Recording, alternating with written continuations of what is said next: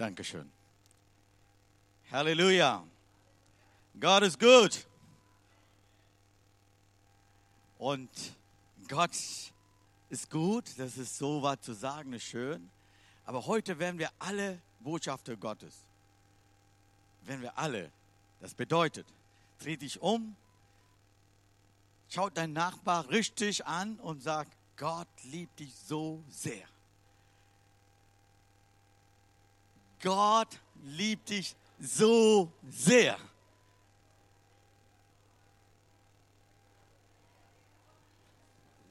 Amen. Amen. Geben wir einen Applaus für Jesus. Woo! Halleluja. Der ist lebendig. Der ist hier. Amen. Ich freue mich jedes Mal hier zu sein, mein Gott zu loben und preisen. Der ist gut. Der ist unter uns. Der will, ob bei uns gut geht. Amen. Manchmal denken wir, ja, Gott ist da irgendwo. Nein, der ist hier. Bibel sagt klar und deutlich, zwei oder drei in meinem Namen zusammen sind einzeln. Ich bin dabei. Da gibt es keine Wenn und Wieder, der ist dabei.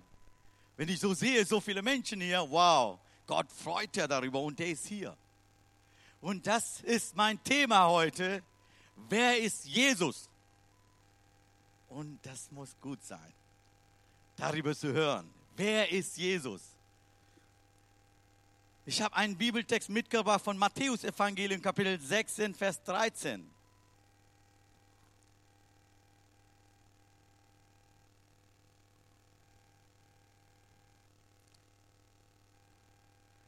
Als Jesus in das Gebiet von Caesarea Philippi kam, fragte er seine Jünger, für wen halten die Leute den Menschensohn?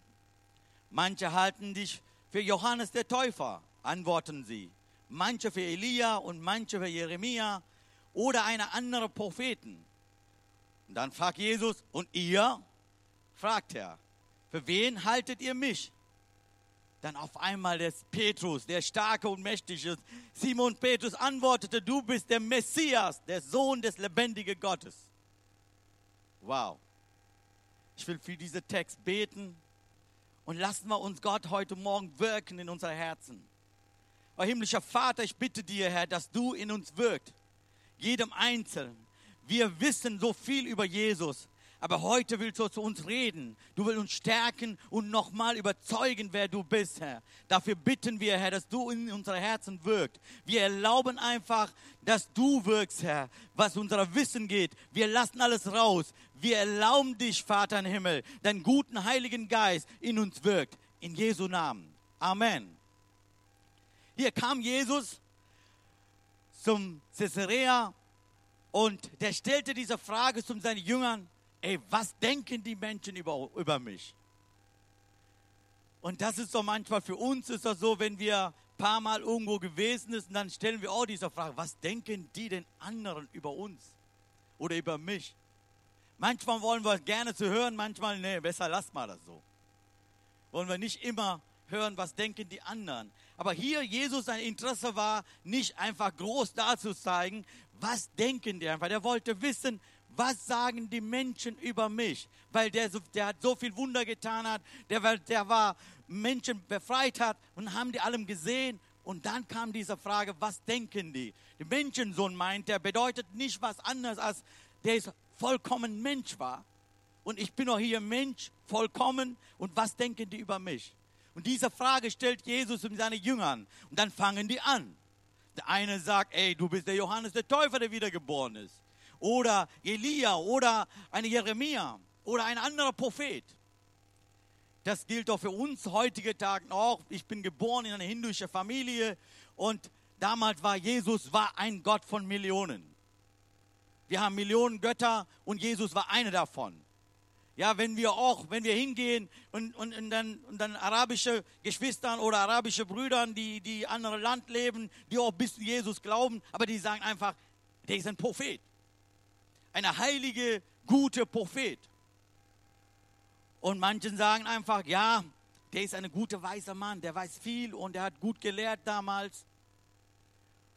Und das klingt heutige Tag noch. Ich habe ein, eine Person darüber unterhalten, habe ich gefragt, was meinst du, wer Jesus ist? Der sagte, oh, der war ein guter Mann, das war's. Ich glaube nicht alles, was in der Bibel steht. Ich weiß nur, der hat viele gute Dinge gelehrt hat, sagt er zu mir. Aber hier steht die Frage, Jesus will wirklich wissen, was denkt ihr denn? Spielt keine Rolle, was die anderen denken. Ich wollte genau wissen, was denkt ihr über mich? Und das genau passt für heute Morgen für uns. Was denken wir denn über Jesus? Wer ist für mich Jesus persönlich? Ist der jemand, der mal gestorben ist, auferstanden ist, der ist weit weg von mir? Oder der ist mein Freund, der ist mein, mein Gott und der ist neben mir ist, der ist in mir ist? Was denken wir denn? Dann habe ich diese Frage gestellt, warum kam Jesus auf diese Erde? Warum kam er denn? Da haben wir wunderbare Antwort dafür. Johannes 3,16. Ich liebe diese Stelle mehr als alle anderen Stellen. Denn Gott hat der Welt seine Liebe dadurch gezeigt, dass er seinen einzigen Sohn für sie herab, damit jeder, der an ihn glaubt, das ewige Leben hat und nicht verloren geht. Gott hat seinen Sohn nicht in die Welt gesandt, um sie zu verurteilen, sondern um sie durch ihn zu retten. Wer an ihn glaubt, wird nicht verurteilt. Wer aber nicht glaubt, ist damit schon verurteilt. Denn der, an dessen Namen er nicht geglaubt hat, ist Gottes eigener Sohn. Und manchmal Johannes 3,16 zu hören ist schön, 17 ist wunderbar, manchmal 18 ist das, mm, ja, ist das nicht so angenehm zu hören. Sehr unangenehm. Aber wir predigen über 3,16. Ich wollte doch genau euch die Wahrheit predigen. Das bleibt nicht mit 3,16, das gilt 17 und 18 dazu. Und hier wird gesagt, Gott hat die Welt geliebt. Amen. Wir sind, wir haben gesagt, heute stehen wir als international, alle Menschen hier von vielen Nationen hier zusammen. Gott liebt uns alle. Da gibt keine Frage. Manchmal, vielleicht hast du gedacht, ey, ich habe nichts Gutes getan, ich bin kein Christ. Liebt Gott trotzdem mich? Ja, Gott liebt dich. Und das ist das wichtige, wichtige Punkt, wo wir feststellen müssen, Gott hat ganze Menschheit geliebt. Das ist das einzige Grund, warum Jesus kam auf diese Erde. Nicht was anderes. Manchmal denken die, ey, Jesus ist gekommen für Christen. Nein, für alle Menschheit.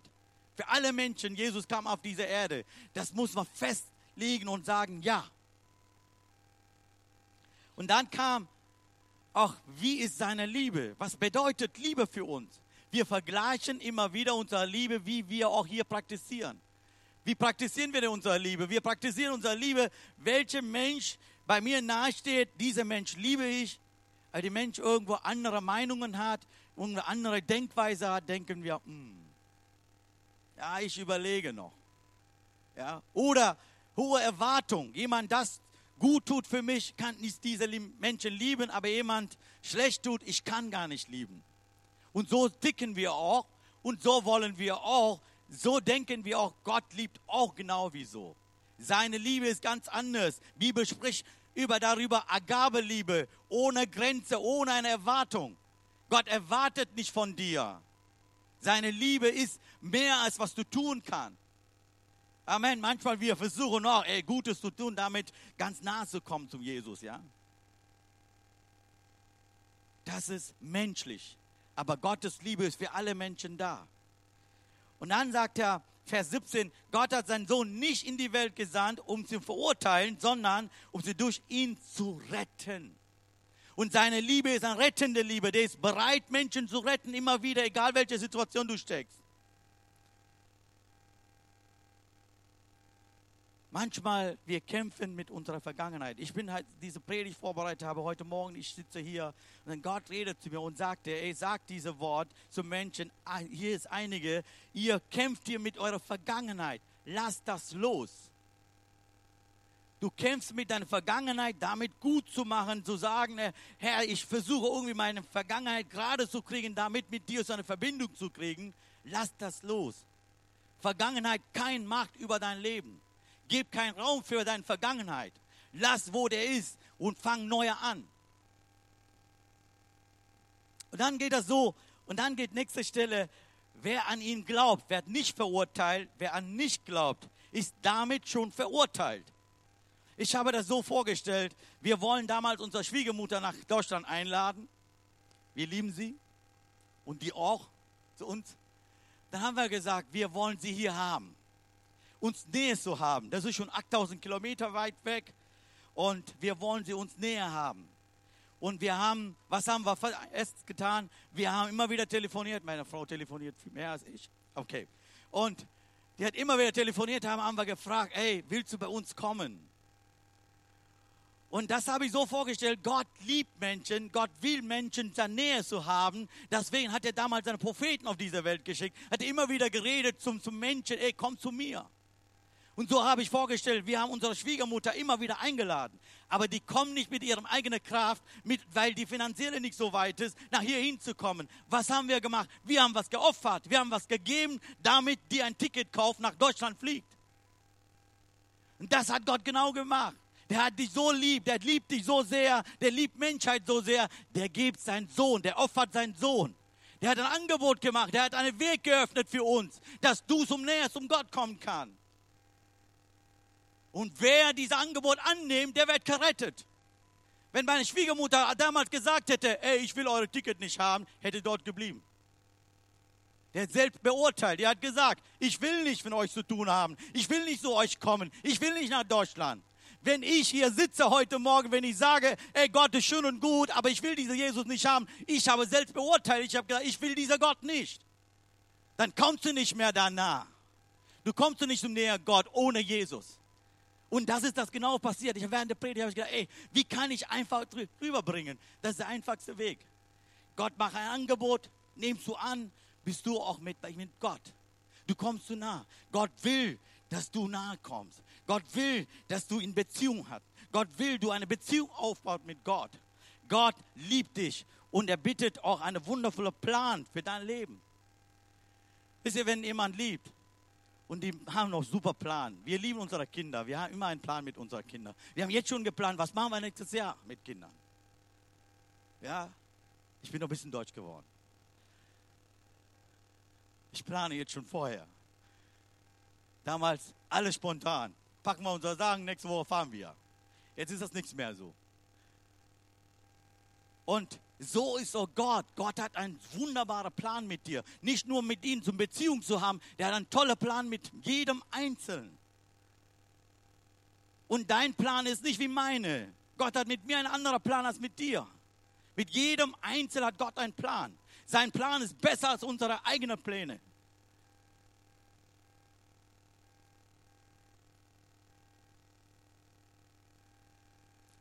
Hier lesen wir Johannes Kapitel 10, Vers 10. Der, oh, gesprungen. Ja. Wieder weg. Oh. Okay, der bleibt. Der Dieb kommt nur, die Schafe zu stehlen und schlachten, um Verderben zu bringen. Ich aber bin gekommen, um ihnen Leben zu bringen, Leben in ganzer Fülle. Das ist Jesus. Der Dieb, der kommt und der erzählt nur. Ich habe immer wieder gesagt, der hat keine Macht über unser Leben. Wenn du glaubst an Jesus Christus und der, der guten Heiligen Geist in dir wohnt, der hat nur Macht über dein Leben. Aber der Teufel kann immer wieder versuchen. Der kann immer wieder zu dir kommen. Erinnerst noch, was das letzte Woche gemacht hat? Denk mal, was letzten Monat passiert ist. Bist du ein guter Christ? Glaubst du immer noch Jesus? Ey, ist das möglich, so zu werden? Der stellt so viele Fragen in dein Leben, damit der versucht, dich irgendwie kaputt zu machen. Und das ist das hier wichtig. Gott hat einen wunderbaren Plan mit dir und der hat Macht über dein Leben. Das musst du festlegen, musst sagen, ey, Gott hat Macht über mein Leben, keine andere. Amen. Nehmen wir das heute mit. Nur Gott, der Herr, der Herr, der hat Macht über mein Leben, nicht ein anderer. Nicht der Teufel, nicht dieser Welt. Gott hat Macht über mein Leben. Das muss man festlegen. Ich sage jedes Mal, wenn ich keine, in meiner Situation so schlecht ist, wenn ich nicht mehr machen könnte, ich sage, Herr, du hast Macht über mein Leben. Du hast schon Wege, du hast schon einen wunderbaren Plan. Ich will dieser Plan durchgehen, was du für mich vorbereitet hast. Und manchmal so intellektuell denken die, äh, äh, das, das ist so alles machbar, so und so und so. Ja, wir müssen doch vorher denken. Ja, denk mal. Wie weit kommst du mit deinem Denken? Weiß es nicht. Ich habe so, so oft habe ich aufgegeben. Ja, ich habe schon vorher Gedanken gemacht, Plan gemacht, das ist alles schön und gut. Aber irgendwo ein Punkt kam ich und sage, ey, das kriege ich nicht hin. So oft. Aber Gott kriegt das hin, weil der einen wunderbaren Plan in deinem Leben hat. Der wird diesen Pla Plan so füllen, einfach, einfach helfen, dass du da hinkommst. Aber warum wird passiert manchmal nicht unser Leben? Warum kommen wir nicht dahin, wo Gott will? Wisst ihr was? Warum? Der Mensch ist sündig, der, Gott, das, der ist von Gott getrennt worden ist. Deswegen viele Menschen leiden darunter. Die haben keine Beziehung zu Gott. Wenn du keine Beziehung hast, dann kommst du nicht dahin. Guck mal, das ist das, was Mensch tut. Denn wir gehen davon aus, dass man aufgrund des Glaubens für gerecht erklärt wird. Und zwar unabhängig, unabhängig von Leistungen, wie das Gesetz sie fordert. Jeder Mensch in dieser Welt oder meisten, nicht jeder, meisten, die versuchen irgendwie gut zu tun, damit Gott zu kommen. Ich habe einige Punkte geschrieben, gute Taten, Religion, Philosophie, Moral, die haben ihre Lebensstandard und leben so, damit zu sagen, ich komme zu Gott. Die wollen eine, eine weite Sprung machen, die versuchen immer wieder. Aber die kommen nicht dahin, wo Gott will. Das ist manchmal unser Problem. Ich mache so viele gute Dinge. Super, mach das weiter. Aber deine gute Dinge hilft dir nicht, um Gott zu kommen. Ja, das ist gute Dinge zu tun, ist besser. Das ist wunderbar. Aber das ist nicht genug. Das ist nicht genug. Hier sagt er auch, nicht weil unsere Gutes zu tun, das, ist, das kommt von, von Glaubens. Glaube an Jesus Christus. Aber Mensch versucht immer wieder, sein Herzen so hartes und der versucht immer, wisst ihr was, was ich erlebt habe in letzter Zeit?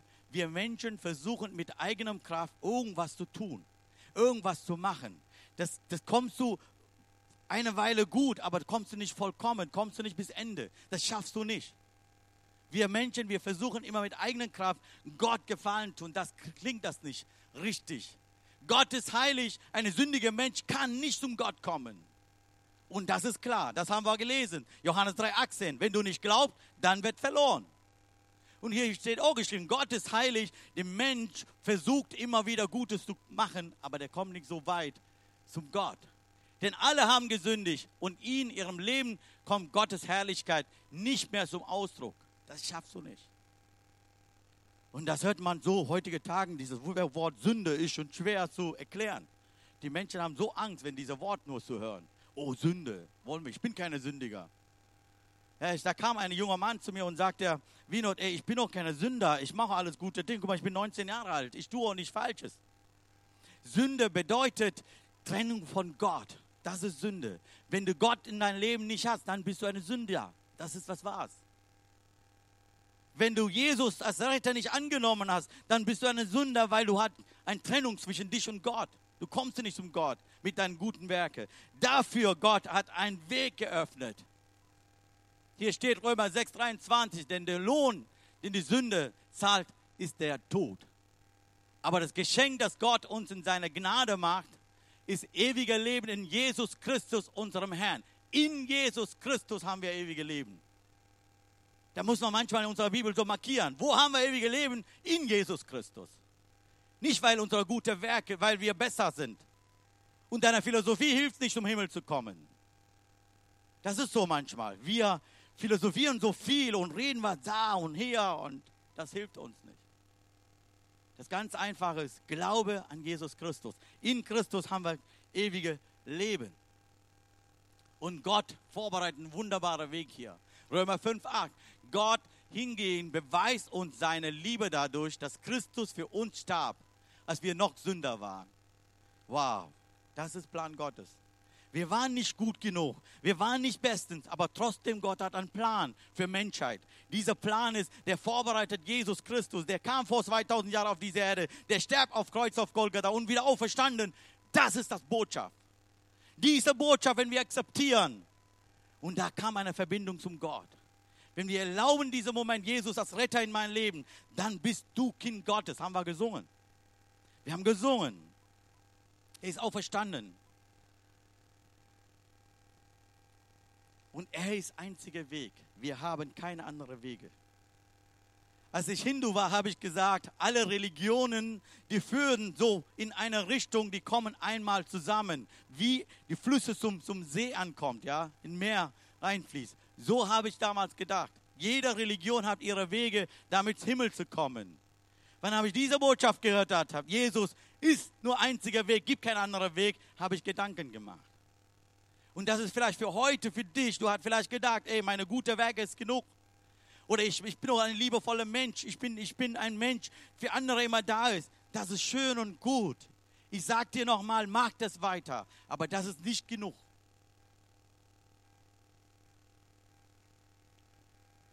zu dieser Botschaft, 1. Korinther 15, 3 bis 6, diese Botschaft, die ich so an euch weitergegeben habe, wie ich selbst sie empfing, gehören folgende entscheidende Punkte. Christus ist in Übereinstimmung mit den Aussagen der Schrift für unsere Sünde gestorben. Er würde begraben, in drei Tagen danach hat Gott ihn von den Toten auferweckt. Aus das in Übereinstimmungen für der Schrift.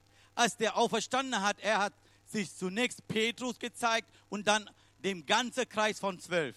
Später zeigte er sich mehr als 500 von seinen Nachfolgern auf einmal. Einige sind zwischen gestorben, aber die meisten leben noch. Das ist eine Aussage von Paulus. Der sagt, ey, guck mal an, einige leben noch. Ich habe von denen gehört, die haben eigene Augen gesehen, nach drei Tagen Jesus auferstanden ist, ist im Himmel gegangen, das haben wir gesehen.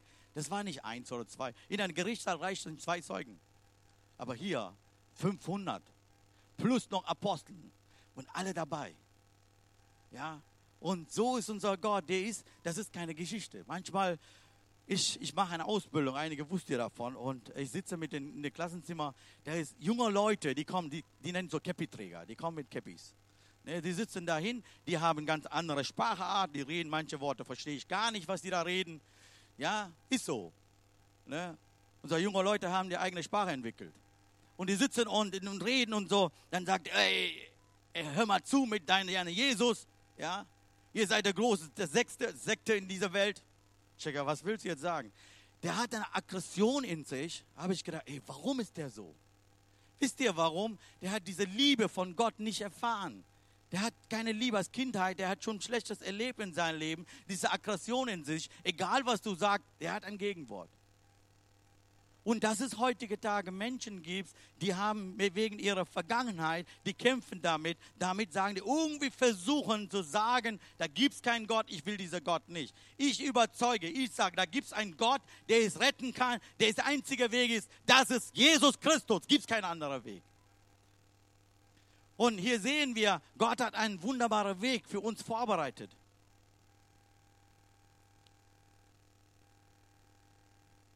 Epheser 2. Was ist Esther Epheser? Wie, wo gibt es denn Esther Epheser? Gibt's nicht. Entschuldigung, das war mein Fehler. Noch einmal, durch Gottes Gnade seid ihr gerettet. Und zwar aufgrund des Glaubens. Ihr verdankt eure Rettung also nicht euch selbst. Nein, sie ist ein Gottes Geschenk. Sie gründet sich nicht auf menschliche Leistungen, so dass niemand vor Gott mit irgendwas groß tun kann. Wenn wir Christus empfangen, erleben wir eine neue Geburt. Und das ist das, was hier passiert. Nicht von Esther Epheser, Epheser 2, 8 bis 9. Ja, noch einmal, der sagt, Gnade. Durch Gnade haben wir, wir haben das nicht verdient. Nicht unsere Leistung, nicht unsere Werke. Gott hat schon vorbereitet. Durch Gnade sind wir hier. Durch Gnade sind wir gerettet. Manchmal kommt das mir so, wir müssen so viel kämpfen, damit dieses Glaube zu halten. Wisst ihr was? Gott ist so gnädig. Ich kenne meinen Vater im Himmel, der ist barmherzig, liebevoll und gnadevoll ist. Der Jesus äh, immer wieder der versucht es uns zu kommen. Egal wo du stehst, egal was deine Situation ist, was hast du heute Morgen gemacht hast. Gott interessiert deine Herz und deine Wünsche. Was willst du? Der steht immer vor dir und fragt, ey mein Kind, ich bin für dich da. Aber wir Menschen, wir kämpfen immer noch für unsere Vergangenheit, bei unserer Leistung. Giftmenschen. Gestern Morgen schreibt ein junger Mann, der ist 18, 19 Jahre alt, und sagte mir, Winot, erklär mal diesen Bibeltext, Matthäus 6, 34. Braucht ihr keine, für Sorgen, keine Sorge für morgen zu machen. Ich habe noch mal versucht zu erklären und sagte, aber das kriege ich nicht hin. Ich habe auch gesagt, ich kriege auch das nicht hin. Sorge kommt immer wieder. Aber dafür Jesus da. Geben wir alles ab. Wir werden nicht vollkommen auf dieser Erde. Du oder ich kann sein, vielleicht eine besser als andere sein. Aber Vollkommenheit ist im Himmel. Nicht auf dieser Erde. Du kannst versuchen, wie du willst. Irgendwo hast du eine Macke und sagst du, ich schaffe das. Das ist meine Macke. Ja, wir haben alle eine Macke. Wenigstens eins. Wie eine Gabe. Wieso? Manchmal denken wir, ey, ist das, ist das gut? Ist es okay? Jeder hat seine Macke. Ich habe meine eigene. Wenn jemand tauschen will, bin ich bereit dafür. Das ist das Problem, genau. Und hier sehen wir in diesem Bild nicht was tun, nicht unsere Leitung, Leistung, das ist Gnade. Wir müssen nur an andere Seite hinzukommen. Kreuz, Jesus hat vorbereitet, er hat für uns alles getan. Und was er sagt, aufgrund des Glaubens. Wir müssen Herzen glauben, nicht nur wissen. Viele Menschen wissen, Jesus gestorben ist. Manche akzeptieren, er ist auferstanden ist. Aber persönlich einzuladen und sagen, ich will diesen Jesus in mein Leben. Und da haben die manche schwer. Wir empfangen Christus durch persönliche Einladung. Jesus sagt, ich bin der Weg, antwortet der Jesus. Ich bin die Wahrheit und ich bin, ich bin das Leben. Zum Vater kommt man nur durch mich. Nicht was anderes. Nicht was anderes. Vielleicht bist du heute hier, du hast noch gar nicht Jesus als Retter oder deine, deinen Retter nicht akzeptiert. Manchmal diese Worte schwer, oder? Retter, Gnade. Ich weiß gar nicht. Wie geht ihr damit um? Retter, boah. Der ist für dich da. Als Retter, als Freund. Wenn du einen guten Freund hast, was macht der? Wenn einen guten Weg hat, der sagt, ey, komm mit. Jesus ist hier. Der will dich in diesen Weg zu führen. Der will diesen Weg zu leiten. Da du bis andere Seite kommst. Du bist nicht mehr dasteht, du zum Gott kommst. Das will Gott heute Morgen.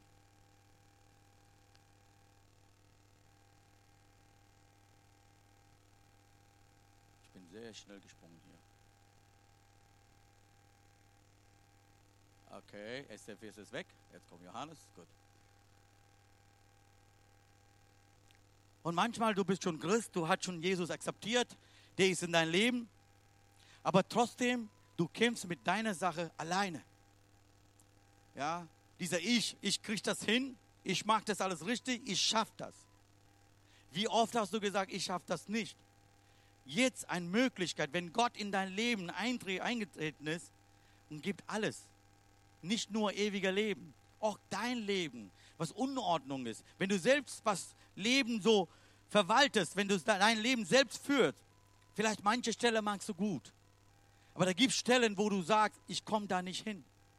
Dass es Unordentlichkeit da ist. Ja, in Deutschland ist Ordentlichkeit ist wichtig. Ordnung ist wichtig. Aber das ist ein Reich Gottes gibt es auch. In Reich Gottes gibt es auch Ordentlichkeit und Ordnung.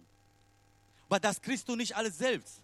Dafür brauchst du Gottes Hilfe. Ich habe so ein Bild gefunden, da steht rechte Seite selbst, ja, ich, auf meinen Stuhl mein Leben.